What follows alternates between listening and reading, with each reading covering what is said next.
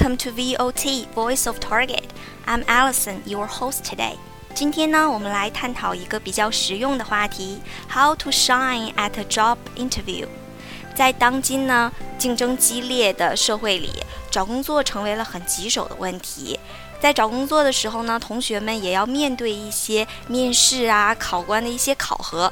所以呢，在这些考核当中，怎样使你突出自己的优点，怎样让别人最后选择你，成为了非常关键的问题。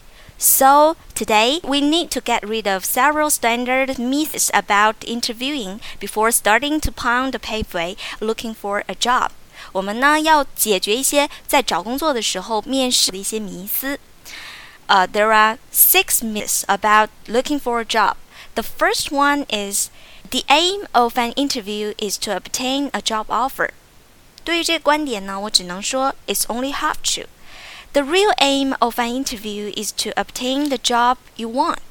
That often means rejecting job offers you don't want. 很多呢，找工作的同学都故意的想去迎合考官的一些 expectations，嗯、呃，他们可能不太想要这个工作。For example，如果这个考官说你以后我们工作啦，可不可以要每天加班，呃，到十一点到十二点？你为了得到这个工作都说答应。So maybe this job is not suitable for you that you need to learn to reject. For example，我们今年呢有一个小生，对吧？非常红，叫王凯。哦，他今年凭借两部戏，什么《琅琊榜》啊，什么《伪装者》呀，成为非常炙手可热的明星。但是在2008年的时候呢，他有一个完全让我们不掉的形象，在《丑女无敌》里饰演了一个和他现在完全不一样的角色。他可能会很后悔吧那个角色，但是呃，今天的成就呢，也没有办法让人家忘记他当年的那个角色。So that is not a right job for him, I think. The second one is always pleased interviewer. 我觉得这个呢也不是完全正确的。Instead of pleased interviewer, try to please yourself giving answers that you think will suit the potential employer, losing touch with your own feelings in order to get in touch with other people's feelings, and in general, practicing an abject policy of appeasement are certain to get you nowhere. 这种迎合呀，这种非常卑贱的这种呃讨好，不会让你得到很很高的评价的。But of course, don't be hostile. Nobody wants to hear someone disagreeable. 不要人家说什么你就不同意，人家说什么你就反对。像这样的人，人家看起来你是非常有侵略性和不友好的。所以我们要找到一个 middle ground between being too ingratiating and being hostile。我们要找到一个点，又不那么迎合，又不那么呃有敌意。An effective interview uh, whether you are offered a job or not is like an exciting encounter in a conversation with your seatmate on an airplane。这个比喻非常的好。呃，好的面试呢，就像你在飞机上的邻座做了一个非常和你志同道合的人也好，非常崇拜、尊重的对象也好啊、比如说呢。我非常喜欢的就是胡歌，我觉得我就是说是他的脑残粉也不为过。我想，如果我在飞机上遇到他的时候呢，我是抱有着那种又很崇拜又很欣赏，但是如果他让我提出一些意见的时候，我也想去提出一些真正的意见，嗯，但是是发自我内心的。真正的面试当中，你也要这样，处于一种平等的关系当中，但是带有一些崇拜和尊敬。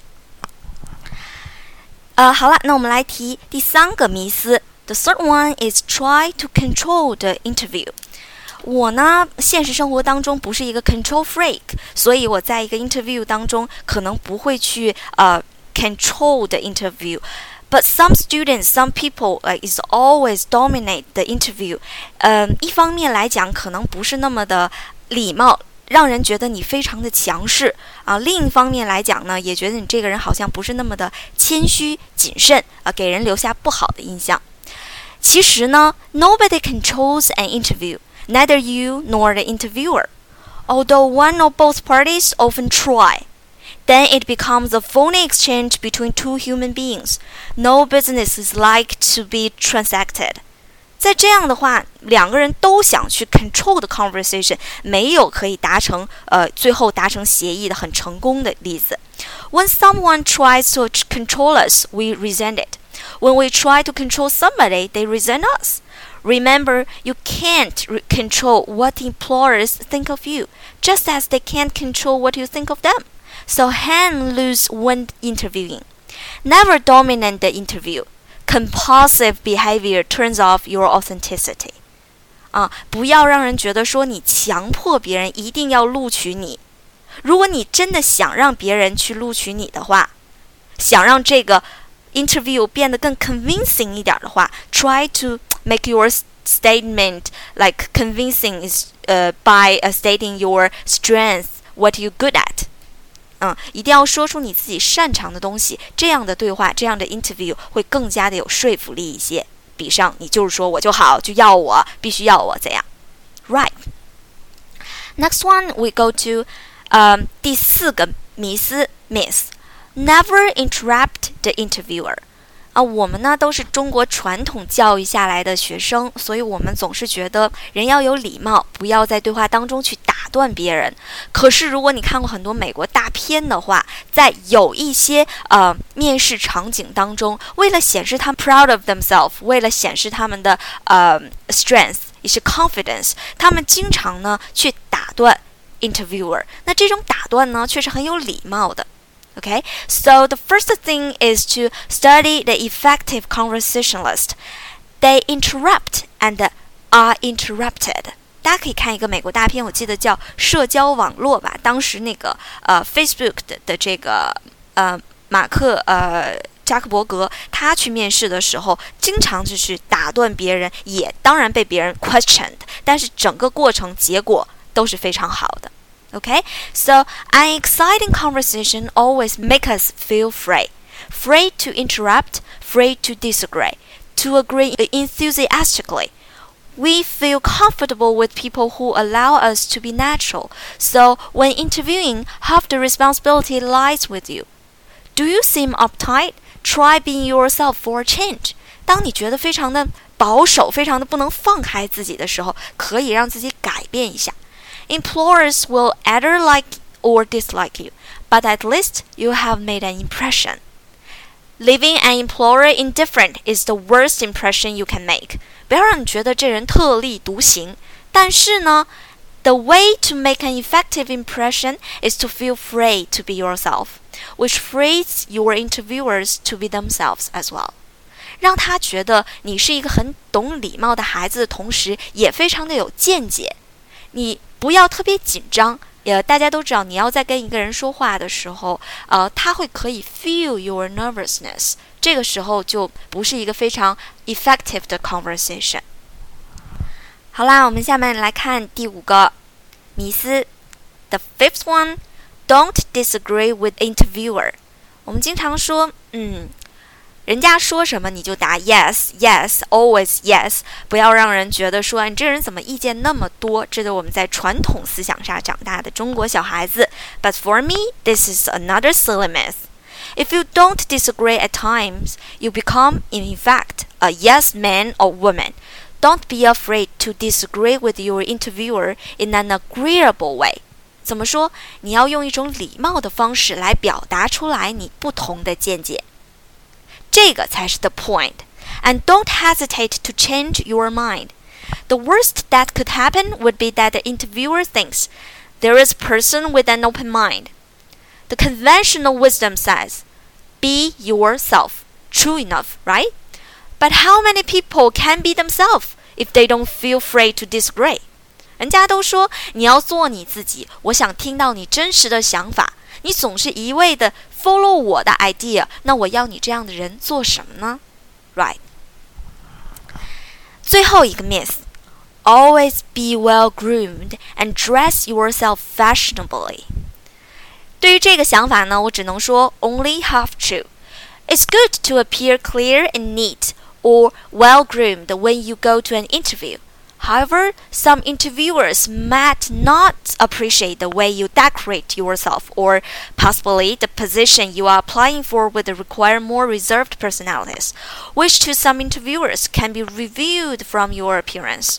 有些呃工作呢需要你这个人穿着保守一点，性格稍微沉稳一点，但是你的穿着打扮来讲呢，比如说小女生去面试的时候，不要戴着耳环、大耳环啊，穿着短裙，要穿的比较得体，要 要过膝的裙子或者裤装。男生呢也要西服，是小衬衫啊，不用说要很夸张的那种，戴很多首饰啊，让人觉得你这个人很很浮夸的样子。这跟你应聘的岗位有关。如果说我去做一些销售的岗位，或者是比较让你啊很。要你表现的岗位，你可以来呃通过打扮来表现出你的 personalities，which is a good way，right？但是有些就不太合适了。Therefore, the more decorate solution would be to keep the happy medium，永远是中间最好，不过也不少，neither appear too modern nor too conservative，right？刚才呢，我给大家讲了，在面试当中呢，有六个迷思，一一被我今天打破了。不知道大家有没有理解呢？我再说一下这六个迷思，希望大家不要去做这六件事情啦。以前呢，可能对学姐学长们有那种迷之信任，人家说什么你都信任，或者是上网查看很多资料，可能在他们真正表现当中，他们已经避免了这些问题，但是没有告诉你们。我们再来 review 一下。The first one is the aim of an interview is to obtain a job offer. Only have to.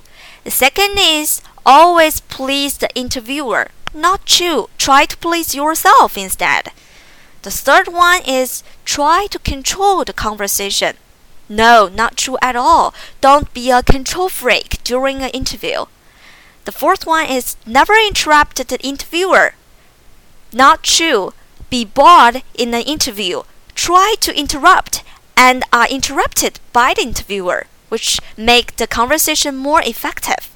The fifth one is don't disagree with the interviewer. An- another silly myth because the interviewer wants somebody disagree with them, wants somebody has some creative ideas. The last one is always be well groomed and dress yourself fashionably. Dress yourself clean and neat, but not too over. 好啦，在最后呢，我要给大家提出一个小的 tip during the job interview, which is a sensitive one. How to discuss salary. Um, the question of salary can be a sensitive area. If the interviewer asks you, what salary do you expect to get? Try to shift the burden of the question back to him by stating that you expect the standard rate of pay for a person with your experience working in that position. 你要问一下他，那我现在以我这个资历，在你们单位，在你们公司能得到什么样的工资水平呢？然后 know in advance what this standard rate is。你要提前上网查一下大概的资料。be accurate when questioned about your present or most recent earnings。如果人家问你你现在的工资是多少啊，一定要如实回答给人家。if the employer entered into further negotiation with you, he will probably learn the exact amount of your salary when checking your references. 如果面试官继续给你讨论的话，他们就大概知道你心里的价位是多少啦，他们就会给你一个满意的答复。 嗯，这就是今天我们要讲的 How to shine your job interview，同样也适用于你们以后的研究生面试或者博士生面试。希望大家都能取得一个好成绩。Thank you for listening and wish you all best luck in your future job interviews and earn more money. This is Allison. See you next time.